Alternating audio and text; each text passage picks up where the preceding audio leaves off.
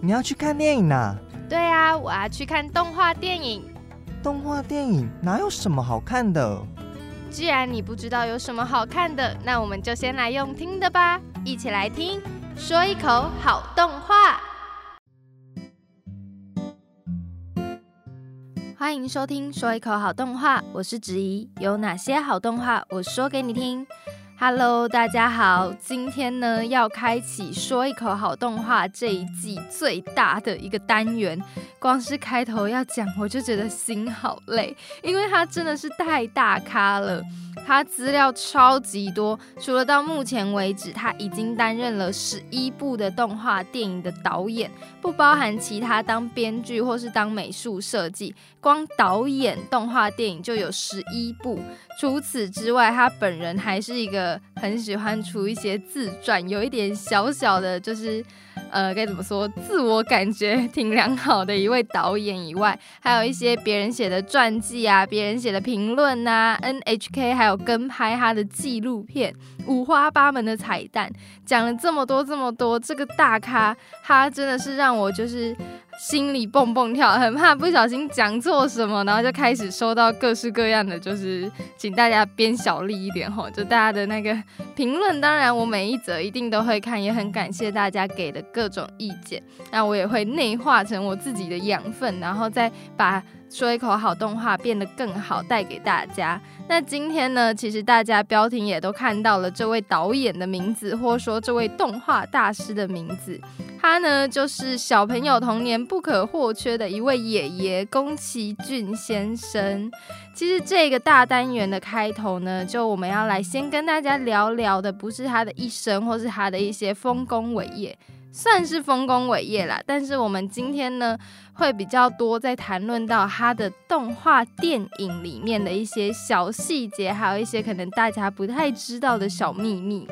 那我想，其实每一个人心中一定都会有一个所谓的宫崎骏，或是所谓的吉普力动画我最爱的电影排行 Top Three 这种东西吧。因为其实像我很多朋友都知道，我很喜欢看动画电影。然后他们就问说：“那吉普力工作室出产的这些电影里面，你最喜欢的前三名是什么？”说真的，我真的觉得超难挑的，因为每一部电影它都有他们自己的好看的地方，还有他们的一些我认为有一点小小的不合理、小小的 bug 的地方。我自己如果硬要说的话，我应该就是《神隐少女》《魔女宅急便》跟《龙猫》，因为这三部电影，我个人是算是我最一开始。刚好接触到的吉普力的三部电影，所以它真的是完完全全的代表了我的童年。不知道有没有听众朋友跟我一样呢？其实这一次我自己在找资料、在写脚本的时候，因为真的太多太多了，有一些有一点。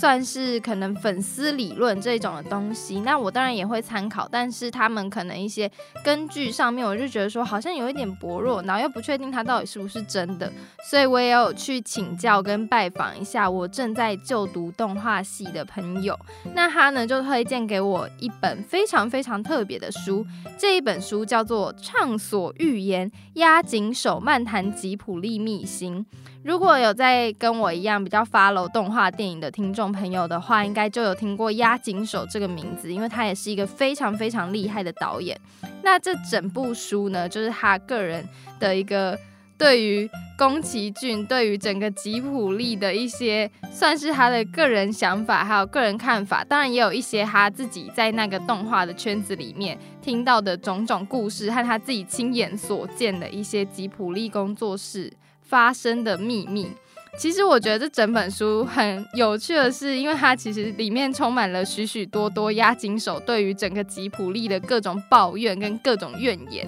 很妙。那他在里面，他也一直强调说，宫崎骏是一个天才动画师，但他本身是一个烂导演。为什么会这样子呢？我们就先留个小悬念，待会再来跟大家说。那今天我们要先来聊聊的这一部宫崎骏的动画电影，是前面不是我的 top three，也是刚刚连提都没提到的，就是《魔法公主》。就是这么出其不意。那为什么要先聊这一部动画呢？如果是有在就是跟我一样比较掌握宫崎骏本人的一些个人消息，或者说很 follow 他的动态更新的人，一定都会知道宫崎骏爷爷本人是一位退休魔人，甚至呢有日本的媒体还在节目上面统整出他高达七次所谓的退休诈欺史。宫崎骏他其实，在四十五岁的时候，那时候他制作完《天空之城》，那就当然获得了广大的好评，获得了大成功。我指的大成功是在票房上面的这个大成功。那他就想说，他要在巅峰期正式隐退，就开始正式的开启了他的无限退休之路。魔法公主呢，也是他退休假期史的一部分。而且这一次他还有帮凶，这一位帮凶就是一直不断劝宫崎骏画动画，一直叫他赶快画新的电影啊！我赶快，我可以帮你宣传，我可以帮你找钱的，就是他的知心好友，也是吉普力里面的一个核心人物阿敏铃木敏夫先生。这一次呢，铃木敏夫他本人身为魔法公主的制作人。他其实自己也觉得说，是时候要让五十六岁的宫崎骏退休了。他真的已经有点太老，老到就是他觉得他应该要在这个风光的高峰点上面退休，所以他就砸了重金在魔法公主的宣传上面，有将近六十亿的日币。这其实对于当年的一整个电影宣传来说，是很大很大的一个重本。他就是为了要让宫崎骏可以风光的走下动画世界的这个舞台，但是呢，阿敏铃木敏夫先生他一个不小心做的太过头了。魔法公主呢，他创下了当时日本电影史上最高的票房冠军。除此之外，因为他们和迪士尼签了合约，魔法公主也成为了吉普力工作室所有的动画电影里面第一部正式进军国际，在美国有上映的电影。魔法公主呢，她就不止让全日本认识宫崎骏了，她让全世界也开始知道这一位厉害的日本动画大师。那其实可能有些听众朋友没有看过《魔法公主》，听到这里就只知道哦，它是票房冠军哦，它有进军国际，它在美国上映，然后就没有然后了。所以呢，在这边我也贴心的来跟大家聊聊一下剧情。但说真的呢，说到聊剧情这一块，坦白说，其实当初我在看《魔法公主》的时候，我也觉得，嗯，好像有一点看不懂。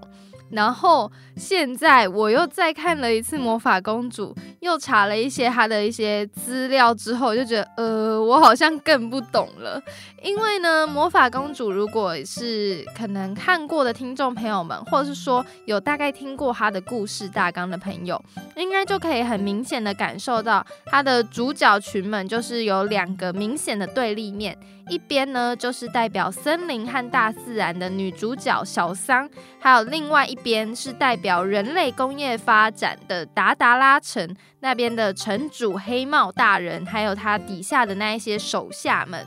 可能有些听众朋友们跟我一样，就是在想说，哦，那就是一个大自然跟人类起冲突啊，然后最后大自然胜利这样子的一个剧情。但是其实呢，宫崎骏他在做这部动画的时候，他并没有说要我们保护环境啊，爱护大自然，因为呢，其实他本身并不想要否定关于人类工业发展这件事情，因为他觉得如果人类要生存下去，势必要有工业的发展，势必要有一些科技上面的演变，势必要破坏大自然。所以呢，宫崎骏他其实在透过这部动画，他想提出的是为什么要活下去的这个理念。每个人选择活下去的方式都不太一样，那也有为了生存会付出一些代价，或是做出一些困难的选择。就像电影里面的黑帽大人，或是说电影里面的小桑一样，他们都是为了自己想要生存下去的一个理念去奋斗。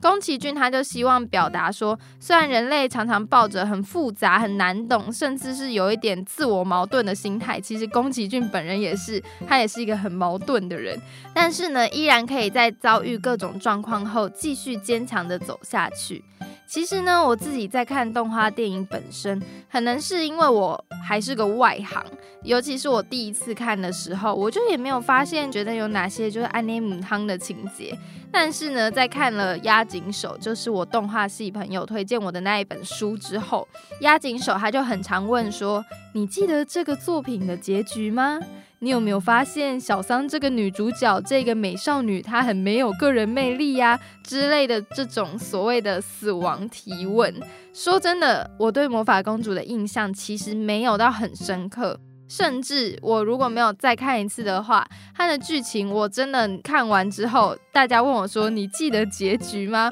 我也在想说：“哎，对啊，结局是什么？”其实呢，从头到尾我记得的角色也好像就比较印象深刻的，有很明显的人物形象的，就是男主角阿西达卡。原本我以为我可能只是眼睛被帅哥给蒙蔽了，但是仔细看看整个故事的架构，其实就会发现一些不太合理的地方。但我这边呢就不想要跟一些没有看过的听众朋友们剧透。这其实也是为什么押井守会说宫崎骏是一个烂导演的原因，因为宫崎骏他本人很不喜欢写剧本，很不喜欢写脚本，他超级不会，也不想要整理出一个完整的架。构，只在一些他比较喜欢的小细节啊，像阿喜打卡这个角色，或是说那个每次出场我都会被他美到快窒息的那个山兽神。其他地方，像小三啊，像一些他不喜欢的东西，他就会很随性的完成这整个故事。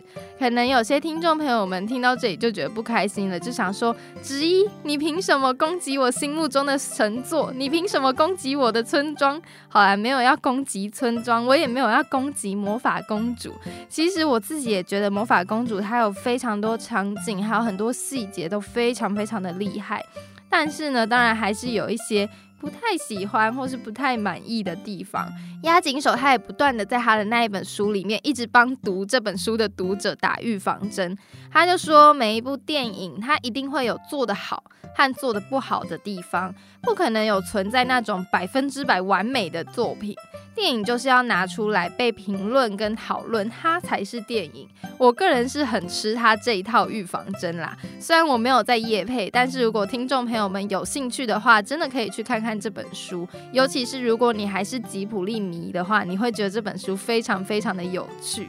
好了，其实有点太离题了。我们先回到魔法公主上，不知道大家是不是和我一样，在看魔法公主的时候，那些砍来砍去啊、打打杀杀、断手断脚的画面，我自己就在忍不住就回去再确认一下，我到底有没有放错电影，因为它就是完全不像吉普力。的电影没有那么的可爱，就感觉哦，一开始就好刺激哦。其实呢，这些也都是宫崎骏他特意安排的，他想要透过魔法公主来谈谈关于情绪控制这个议题。所以呢，他就把人类原本具有的那种比较暴力的那一面，直接的摆在观众面前，让大家感受到这个血淋淋的瞬间，让观众也会理解到要如何去控制自己心中这个随时随地可能会牙来、可能会燃起的熊熊怒火。所以呢，他就在电影里面那一些血腥的场面，他就没有再给他客气，全部都给他 all in。如果呢还没有看过《魔法公主》的听众朋友，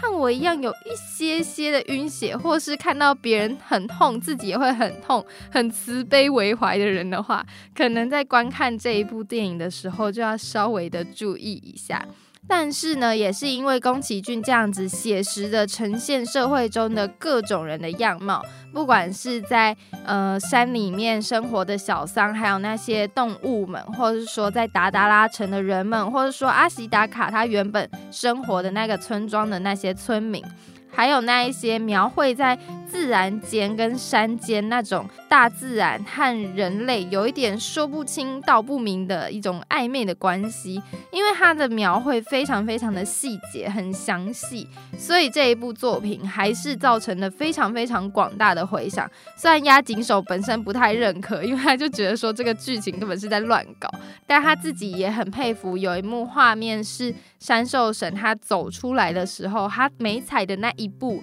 脚下就会生出各种植物、各种花，真的超级无敌漂亮。我自己也很喜欢那一幕。如果听众朋友们有看过，应该也会知道我在说是什么画面。没有看过的听众朋友，真的真的可以去看一下《魔法公主》。那其实呢，这一部作品造成的这个大回响，还有这个大成功，所以宫崎骏他就理所当然，他也下不了台。退休假期的史上又再添了一笔。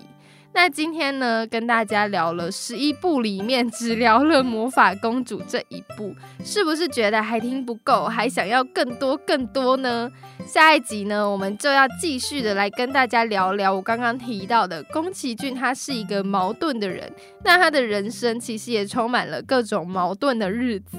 当然，还有他还是菜鸟被狂电的那些日子，所以呢，听众朋友们，订阅键赶快给他按下去，就不会错过啦。还没有追踪 IG 和脸书粉丝专业的听众朋友，也要记得赶快追踪，搜寻说一口好动画，或是 Tell Me an Anime。T E L L M E A N A N I M E，按赞追踪就不会错过最新的节目资讯喽！也欢迎大家留言跟我分享你最喜欢的宫崎骏动画。谢谢大家收听，说一口好动画有哪些好动画？我说给你听。我们下周见，大家拜拜。